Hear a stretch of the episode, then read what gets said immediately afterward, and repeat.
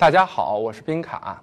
那么夏天到了，我们今天就来说说跟健身、减肥、瘦身相关的事情。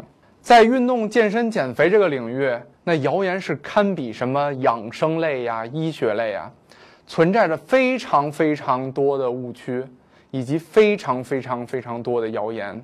今天我们就来说说在运动健身领域最常见的三个谣言。第一，我们想说说节食真的可以减肥吗？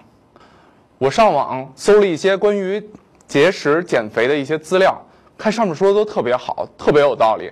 比如说什么苹果吃苹果七天能瘦十斤，或者说喝什么果蔬汁儿十天能瘦十五斤。话说，冰冻三尺非一日之寒，腰围三尺非一日之馋。您这三尺的腰围积攒了那么多年，哪儿那么容易就凭借七天的苹果给消下去了？您也太对不起您积攒这么多年的这腰围了吧？其实啊，科学家一直也都非常关注节食减肥和体重之间的关系。比如说，一项研究追踪了节食者五年的身体体重变化，在节食过程中，由于所有的参与者都限制了他卡路里的摄入。十周内，这些人平均的体重降低了四十二斤，这大家肯定都觉得特别高兴啊！四十二斤，我可能就想减个二十斤就挺高兴的了。不过且慢，咱先接下来往下听。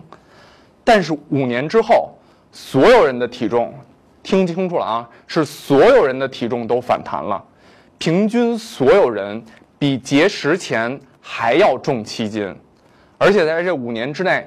至少有百分之六十五的人，也就是一半以上的人，还至少进行了一次额外的节食。也就是说，他们可能不只是一次节食，他们还进行了两次、三次这类的节食。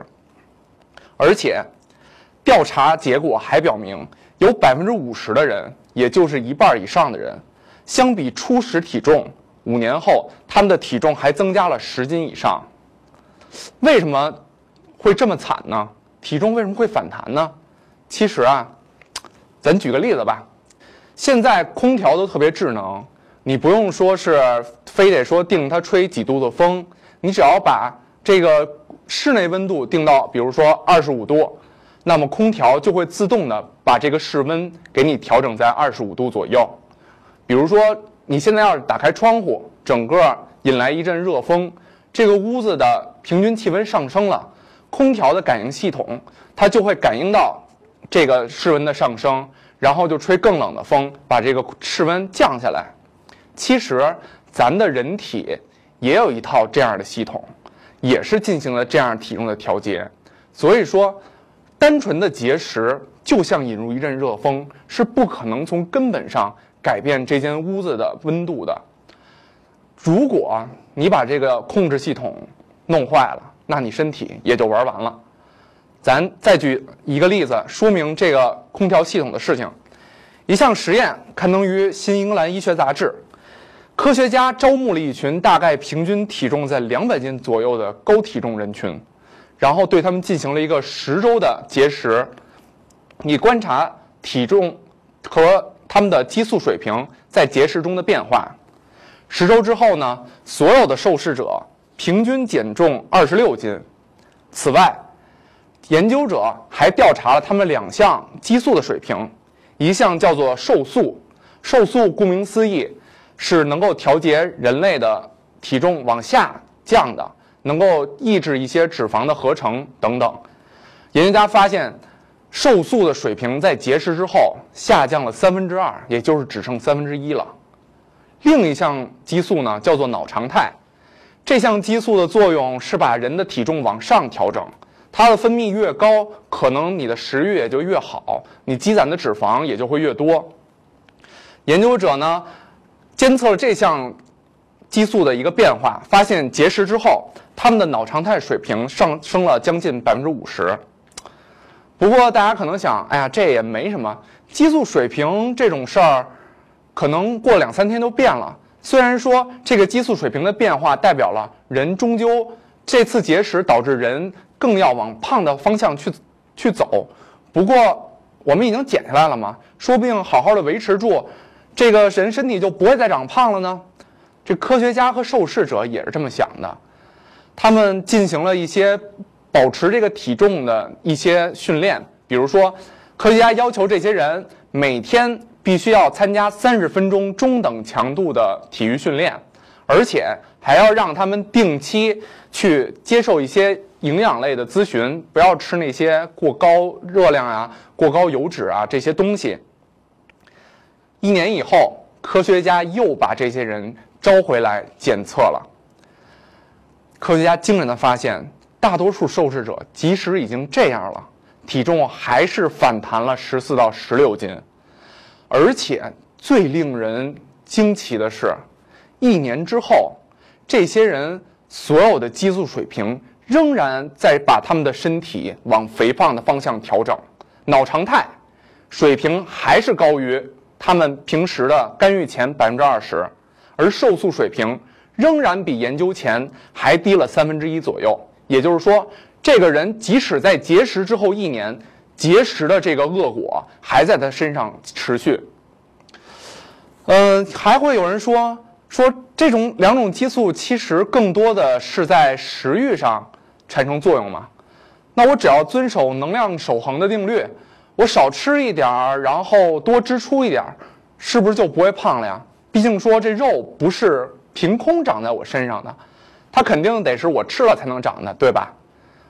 我们给你举个例子，假设你现在每月月薪五千块钱，你两千块钱是你的房租、水电、吃饭等等这些必须的花销，还有三千块钱，这个钱是你。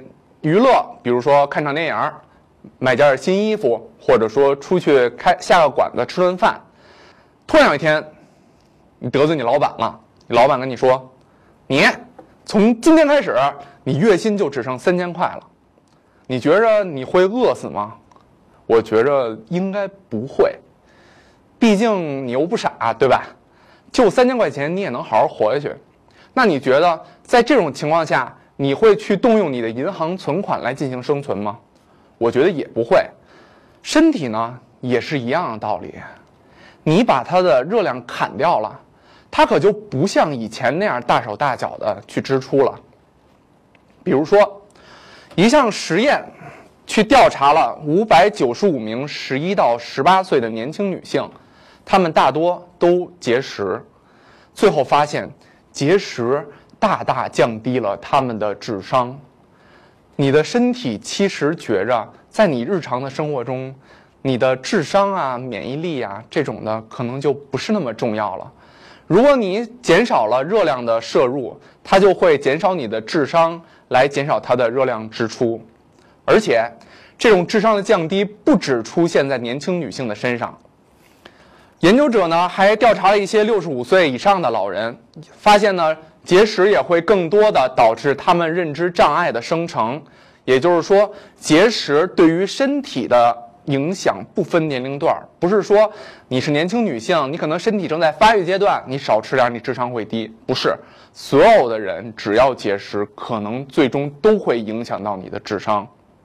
另外，节食会导致你的压力变大，压力变大之后，你的身体会促使你。去吃更多的甜食，去吃更多高热量、高脂肪的食物，而且研究发现，即使你已经吃这些食物，把自己体重吃回来了，这种压力可能还会继续。也就是说，你的这种对高热量饮食的偏好还会继续，你还会吃的继续胖下去。我们现在就来说说关于运动减肥中最常见的那一个谣言，也就是大家肯定都听说过的。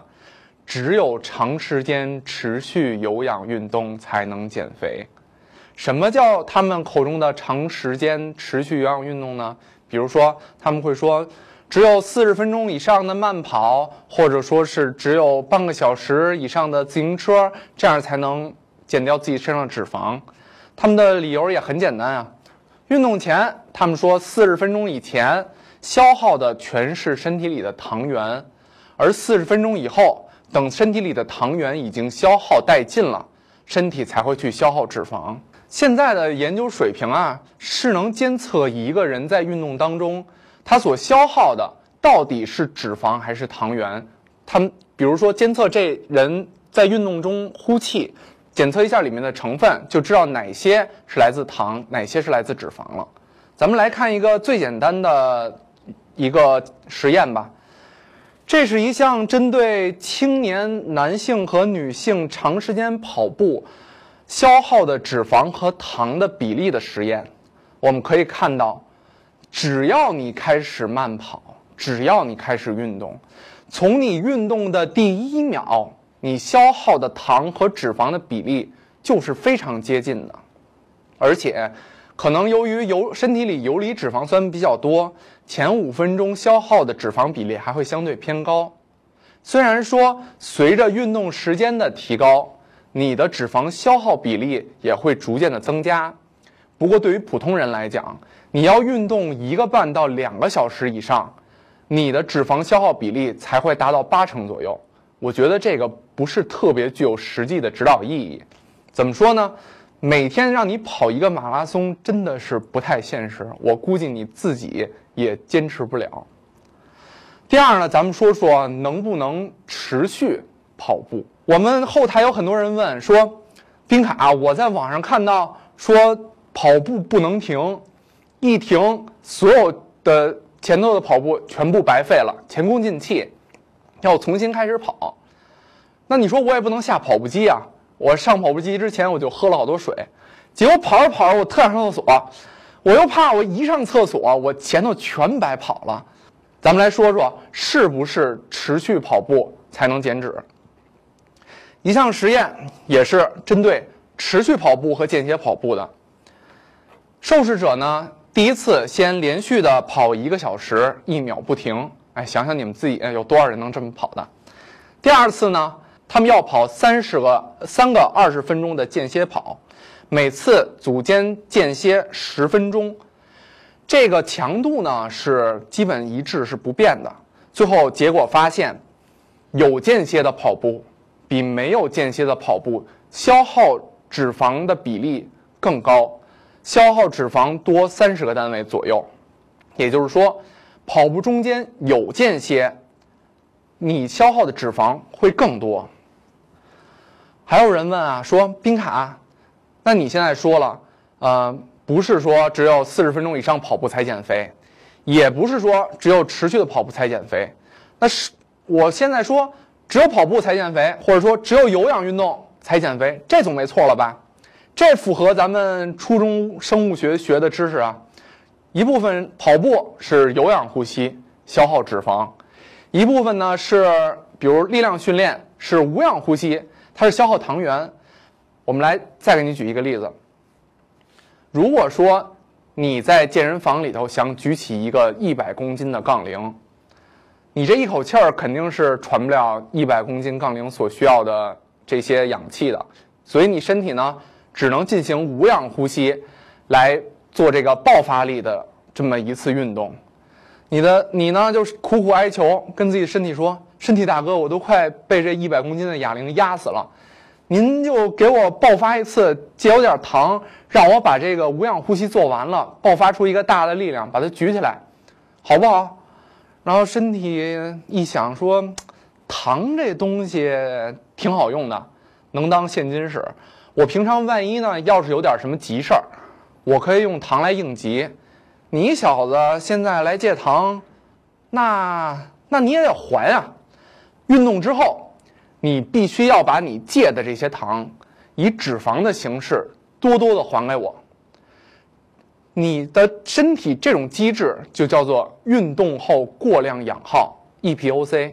也就是说，在你无氧运动中欠下的糖和氧气，你要在运动之后以多喘气儿和脂肪的形式把它还给你的身体。研究发现，强度越高，你欠下的糖就越多；强度越高，你训练后消耗的脂肪，也就是你的 EPOC 也就越高。比如一项研究，他们就研究了力量训练和有氧训练在相同强度之下，EPOC 的水平。我们可以看到，在运动后三十分钟里，力量训练的 EPOC 消耗的卡路里要比有氧训练高出百分之五十三。也就是说，力量训练虽然在你举的时候它不减肥，但是在你运动之后，它可是大大的消耗了你的脂肪。此外，肌肉每天消耗的热量是脂肪的十几倍到几十倍，当然这要看你日常的生活做了什么工作。而且，脂肪不仅是每天只消每公斤脂肪不仅每天只消耗两卡。而且只有百分之二到百分之五的脂肪会参与到全身的这个新陈代谢里，也就是说，它不光它工作水平差，而且它还消极怠工。如果你的身上肌肉够多，那么你的新陈代谢也会更多。你平常嗯吃的多也不胖，而且吃的多还可能更瘦。所以说，如果你想要真正的减肥，不光要做有氧训练。你还要做力量训练，还要做一些高强度间歇训练。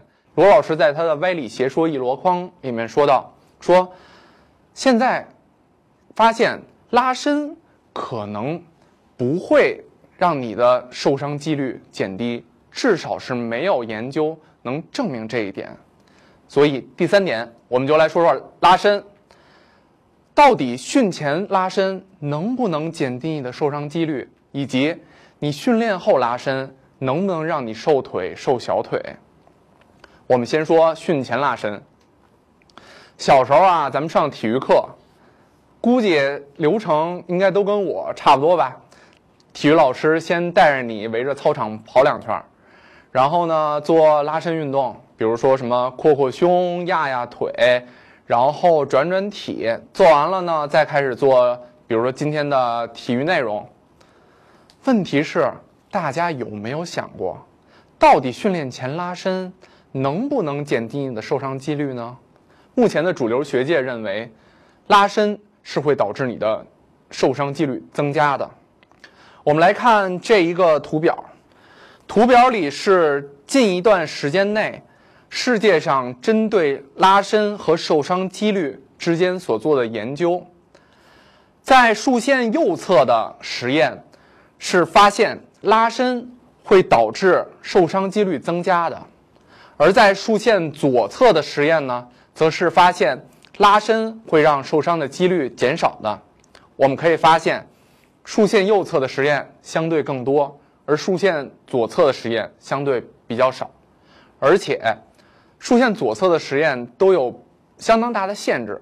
他们经常做实验的时候会规定，你只能用什么样的拉伸。拉伸多少次，从事什么样的运动，得出了一个结论啊，拉伸会让训练的这个受伤的这个程度降低。然而，竖线右侧的实验呢，大多数是一些实际意义比较大的、比较结能结合我们现实生活运动训练中情况的一些训练。为什么会这样呢？咱们自己站起来试一试啊，比如说，咱们这么扩扩胸。扩一下胸，就会觉得肌肉自然而然的生出了一股回弹之力，把自己的这个身体拉回来了。其实，咱们的身体这是一种保护机制，叫做牵张反射。咱们的肌肉里面有一些感受器官，当你拉伸它的时候，你们的感受器官就会感到啊，我的肌肉被拉开了，我现在可能会受伤了。那我现在要保护我的身体，所以它。神经反应的把自己拉回来。你在训练前不停的去拉伸你的肌肉，你的这个牵张反射不停的起作用。然而做着做着它就疲了。小孩咱听过狼来了的故事吧？咱们做拉伸其实也是这个道理。身体有它自己的警戒机制，你没事儿你又不运动，你没事儿先玩它一遍。结果它的牵张反射消失了，你真的要受伤的时候，一下肌肉被拉开了，牵张反射想你是不是又玩我呢？于是它不起作用了，那你自己就嘎嘣了。另外，咱们还要说到就是，拉伸不仅可能会增加它的受伤几率，而且拉伸还会降低你的运动能力。比如我们看这张图，这张图是近一段时间。所做的是拉伸与肌肉力量的实验，我们可以看到，实验结果，这里面有大概可能十几二十个实验啊。实验的结果都是发现，进行拉伸会导致最大肌肉力量下降的。也许有人会认为呢，呃，这百分之十到百分之二十左右的肌肉力量下降根本不算事儿。但是你要是想想，比如你百米跑，你跑十秒和跑十二秒，那可就是大学大学生运动会和奥运会的区别了。你要是平常锻炼，你举一百斤和举八十斤，那训练效果也是差很多了。虽然说，呃，实际生活的情况比这个更复杂的多，不过我就是想说明，这个力量的下降已经是非常可观，已经足够影响到你训练的效果了。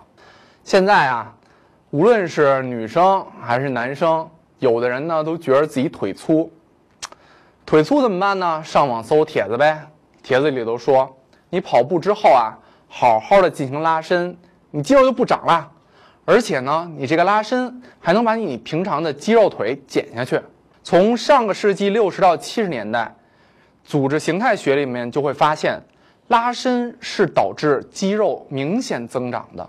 当然，当时研究的对象并不是人类，研究者呢是拿一些什么老鼠啊、鸟类啊、猫啊做一些实验，然后。到了上个世纪的七十到八十年代，运动界也发现了这个事情，于是很多力量运动员和健美运动员都开始使用拉伸来促进自己肌肉的生长。我们就来说，比如说健美界最高峰奥林匹亚先生，最近的两届奥林匹亚先生，菲尔西斯、乔卡特。两位使用的健美的训练法就叫做 FST 七训练法，翻译成中文呢就是肌肉筋膜拉伸七组训练法。这个训练法就是因为发现了拉伸会增长肌肉，于是他们把拉伸融入到自己的训练当中，来促进自己的肌肉最大化。一项研究发现，两组同样的健美爱好者进行同样的力量训练项目，吃。基本相同的食物，唯一的差别在于，一组训练之后，他们会针对今天训练的目标肌群进行一组拉伸，而另一组呢，他们可能直接就回家了，不进行拉伸。而八周后，两组被试者的肌肉增长效果就有很大的差异，拉伸组的肌肉维度明显有更高的增长。最后，我们说一说今天的结论，如果。